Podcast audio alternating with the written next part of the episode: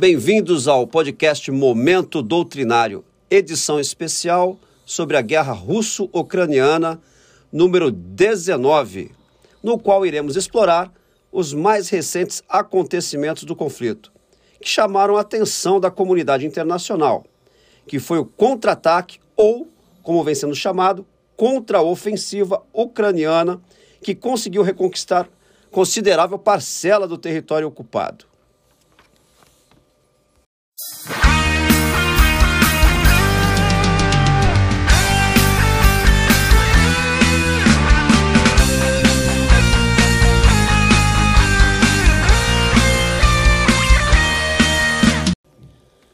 Eu sou o comandante Dirley, do Comando do Desenvolvimento Doutrinário do Corpo de Fuzileiros Navais, CDD-CFN. E neste episódio, além de uma abordagem político-estratégica do comandante Killian, teremos a participação do comandante Emílio, que por sua vez fará a análise tática operacional. Vamos discutir a dinâmica da linha de contato.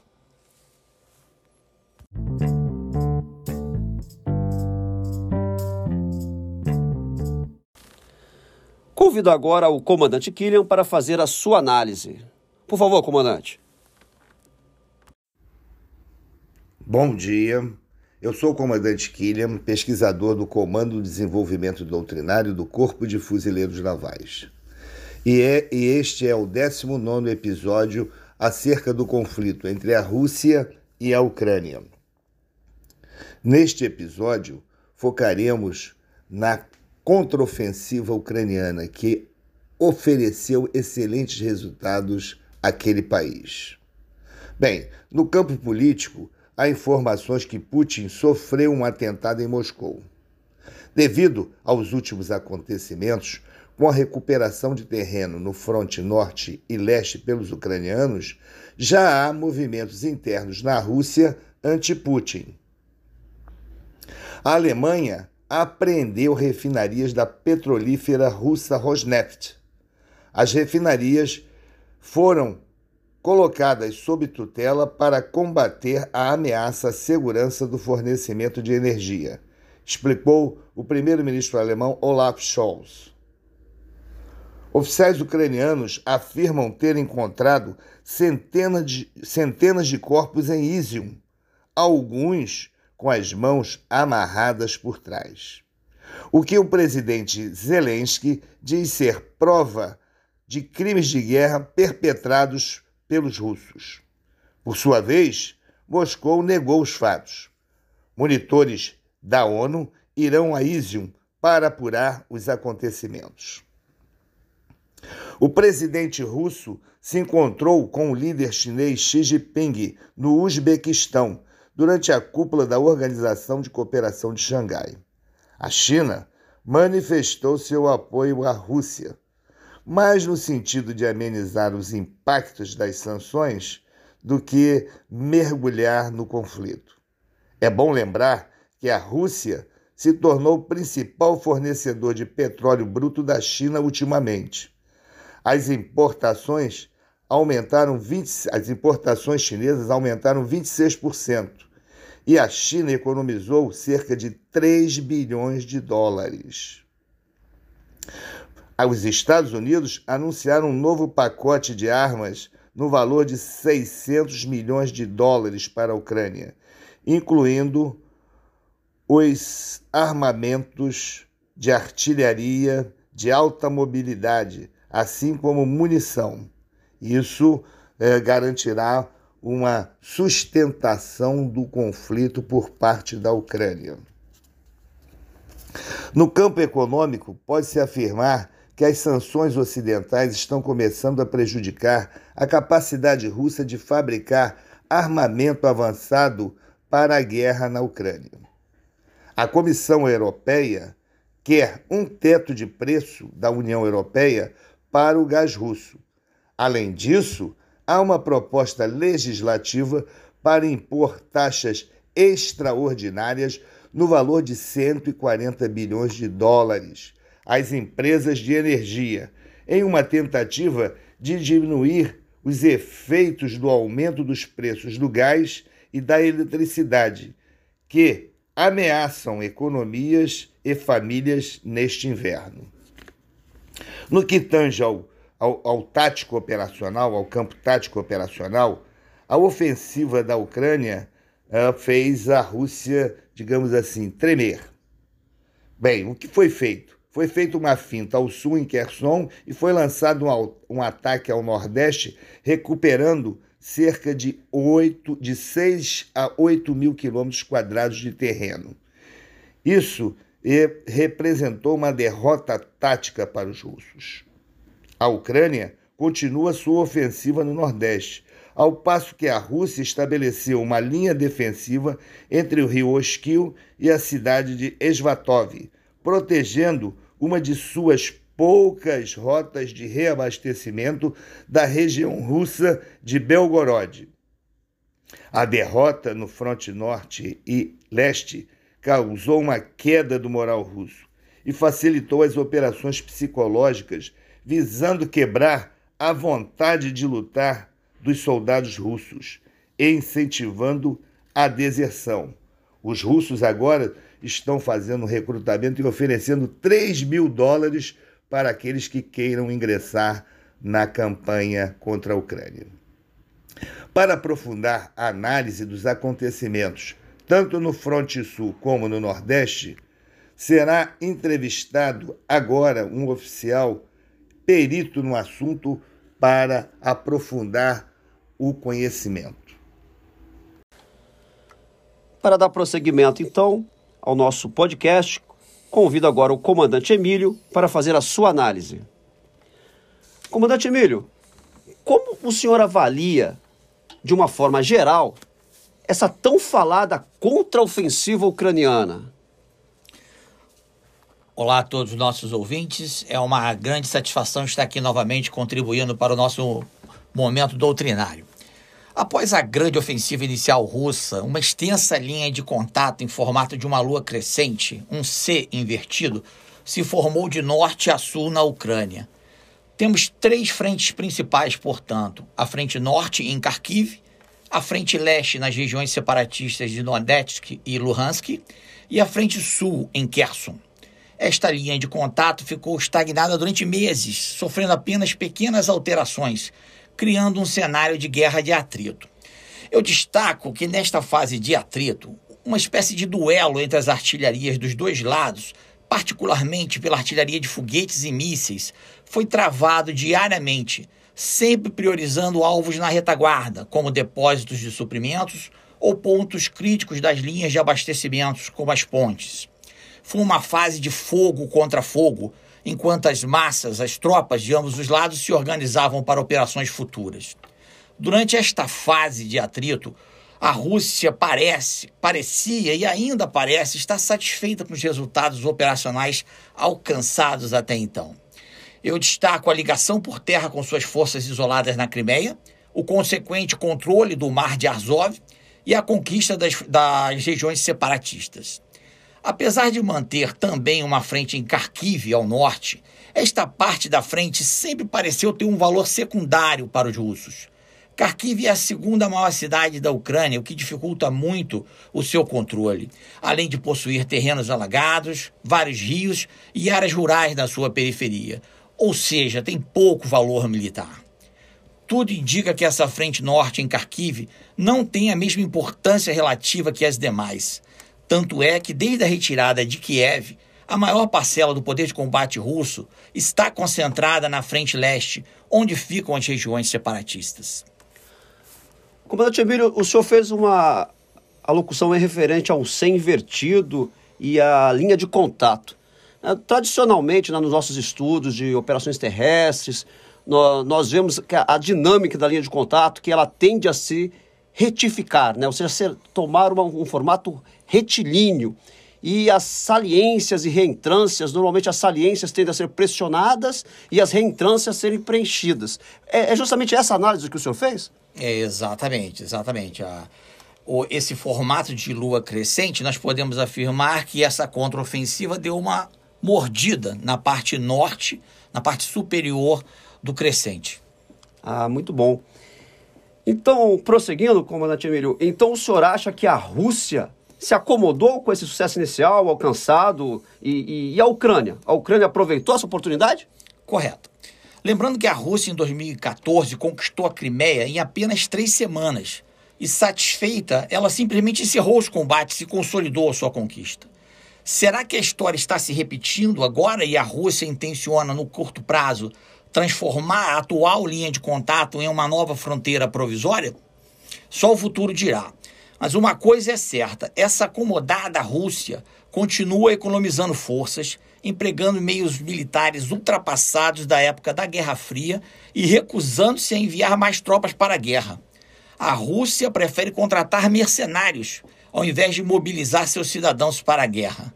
A Rússia parece um urso que se alimentou e agora se prepara para hibernar durante o inverno que se aproxima. De forma contrária, ao longo de todos esses meses, a Ucrânia jamais se acomodou. Lutando pelo seu país com um exército de soldados cidadãos e não com mercenários em território estrangeiro, a Ucrânia foi gradativamente, ao longo do tempo, se reorganizando para retomar a iniciativa dos combates. Mesmo tendo sofrido pesadas baixas de pessoal e material no início do conflito, com o passar do tempo, os sistemas de armas de última geração fornecidos pela OTAN de forma constante, com munições altamente precisas e o apoio de inteligência, particularmente para a identificação de alvos, passaram a apresentar resultados bastante expressivos, constituindo um novo centro de gravidade tático ucraniano. Com o binômio sistemas de armas mais inteligência da OTAN, a Ucrânia passou a gradativamente impor sua vontade, degradando as forças russas na linha de contato e dificultando seus reforços e ressuprimentos. Podemos dizer que a Ucrânia ganhou o duelo travado entre as artilharias de ambos os lados, o fogo versus fogo que eu mencionei anteriormente, e com isso retomou a iniciativa dos combates, manobrando com sua massa, com suas tropas, para romper a linha de contato, realizando operações ofensivas. Comandante Jamília, é, é impressionante como a vontade de lutar do combatente influencia nas batalhas. Né? A gente vê que a Ucrânia, o ucraniano vem defendendo, como o comandante Killian falou em sua, é, em, em, em sua análise, a defesa dos seus familiares, a defesa de cada palmo é super importante e isso, mesmo perante uma potência tão grande quanto a, a Rússia, vem sofrendo aí porque ele não tem a mesma vontade de lutar. Perfeito. E, e, então, prosseguindo aqui, comandante, como que se explica essa conquista ucraniana de tão grande área em tão pouco tempo? É impressionante, não é? É, é foi impressionante, mas existe uma dúvida no ar e só o futuro dirá porque estão sendo realizadas as chamadas operações de informações com extrema eficiência. Será que a vitória ucraniana no duelo entre as artilharias foi realmente suficiente para provocar pânico ou uma debandada russa geral, vergonhosa, na frente norte em Kharkiv, como uma mídia intensamente vem propagando nas últimas semanas? É preciso filtrar as informações. O que nós temos de concreto é que, uma vez reorganizada, a Ucrânia passou a desencadear por semanas uma série de operações ofensivas que chamamos reconhecimento em força uma série de pequenos ataques com objetivos limitados foram lançados para testar o dispositivo russo em toda a linha de contato. Esses ataques foram mais intensos na frente sul, em Kherson, que é muito importante para os russos, porque ela garante a ligação terrestre com a Crimeia. Tudo indicava que ali ocorreria o ataque principal ucraniano. Aliás, somente o futuro dirá se essa era a real intenção inicial ucraniana ou uma diversão tática, como foi informado pela mídia. O fato é que, preocupados com esse ataque na frente sul, os russos iniciaram um movimento retrógrado com suas tropas localizadas na frente norte em Kharkiv, desgastada. É, esse movimento retrógrado é chamado retraimento sem pressão que visa afastar da linha de contato uma força desgastada para empregá-la em outro setor, no caso no sul, em Kherson. Tudo indica que esse movimento retrógrado russo do norte foi detectado pelas forças ucranianas apoiadas pela inteligência da OTAN que viram uma grande oportunidade no enfraquecimento daquela parte da linha de contato e desencadearam uma operação ofensiva chamada Marcha para o Combate para restabelecer o contato com o inimigo. O retraimento russo foi lento, desorganizado e dificultado pelo terreno e pelas interdições que haviam nas estradas e pontes provocadas pela artilharia ucraniana. Por isso, o movimento ucraniano foi rápido, conquistando uma vasta região em poucos dias. Não havia tropas russas para se oporem ao avanço ucraniano. Imagens de soldados sorrindo ou cumprimentando a população circularam pela, pela internet. Até o presente momento, não circulam pela internet imagens de milhares de mortos ou de prisioneiros de guerra em colunas se entregando indicadores clássicos para se avaliar a intensidade dos combates. Os russos retraíram e os ucranianos avançaram para restabelecer o contato. Nesse movimento, algumas tropas russas foram alcançadas e até mesmo ultrapassadas e tiveram que abandonar centenas de viaturas para não serem capturadas. As perdas materiais russas foram significativas. A perda de tropas ainda é uma dúvida. Me parece que essa situação que o presidente Putin vem enfrentando está se configurando como um dilema, né, comandante? Porque com, com esse, essa contraofensiva, esse contra-ataque ucraniano, é, já até gerou já muitas, muitos, muitos protestos em, em Moscou. E se o Putin decidir por realmente avançar para uma guerra, parece que a comunidade internacional vai, vai é, pressionar bastante, bem, bem, mais do que a gente já vinha vendo. Agora, se ele uhum. optar por uma retirada, vai ser tão vergonhoso quanto. Então, eu, eu acho que realmente ele está num, num dilema, né? Está. E e também o senhor citou aqui, logo, na, logo no início da, da, da, última locução do senhor, sobre as operações de informações. Isso desde o início, até mesmo antes do conflito, é, a gente vê essas informações de informação. A, a, as dúvidas realmente pairam, a gente, é a guerra de narrativas, né? Que acho que de repente até um, um, um a gente pode no futuro até fazer um, uma análise, um podcast sobre esse assunto que é muito interessante, né? Sobre a, as operações de informações, essa, essa dimensão informacional do conflito. Com certeza. Agora, comandante, que lições aprendidas a gente pode tirar dessa nova fase do conflito? E o que a gente pode esperar pela frente? Será que a gente pode ter uma perspectiva realmente séria do que, pode acontecer? Bom, é, eu ressalto primeiramente que em pleno século XXI estamos vendo uma guerra sem participação relevante do poder aéreo até o momento. Onde estão as grandes formações de caças, os bombardeiros apoiando os exércitos em terra? Fica a dúvida. Também destaco a ocultação, que a ocultação da movimentação de forças tende a ser algo impossível de ser obtido no futuro com o avanço da tecnologia. Mesmo assim, o fator surpresa ainda pode ser obtido particularmente nos momentos iniciais de uma ofensiva. A Ucrânia identificou o movimento retrógrado russo em Kharkiv mas os russos foram incapazes de detectar a concentração de tropas ucranianas para o seu ataque principal na região. Destaco também, é, e aí reforçando o que você falou sobre a informação, o efeito das armas combinadas agora parece ter um novo componente, que é exatamente a informação. A combinação das armas de apoio de fogo com a manobra das tropas para provocar um dilema no inimigo e, consequentemente, retardar seu ciclo decisório, agora precisam ser combinadas também com a informação. Como afirmou recentemente o general americano Matthew em seu artigo na última edição da Marine Corps Gazette, as operações de informações desencadeadas pelos ucranianos antes, durante e após o rompimento da linha de contato combinadas com a manobra e o apoio de fogo, foram essenciais para o sucesso inicial ucraniano nessa contraofensiva.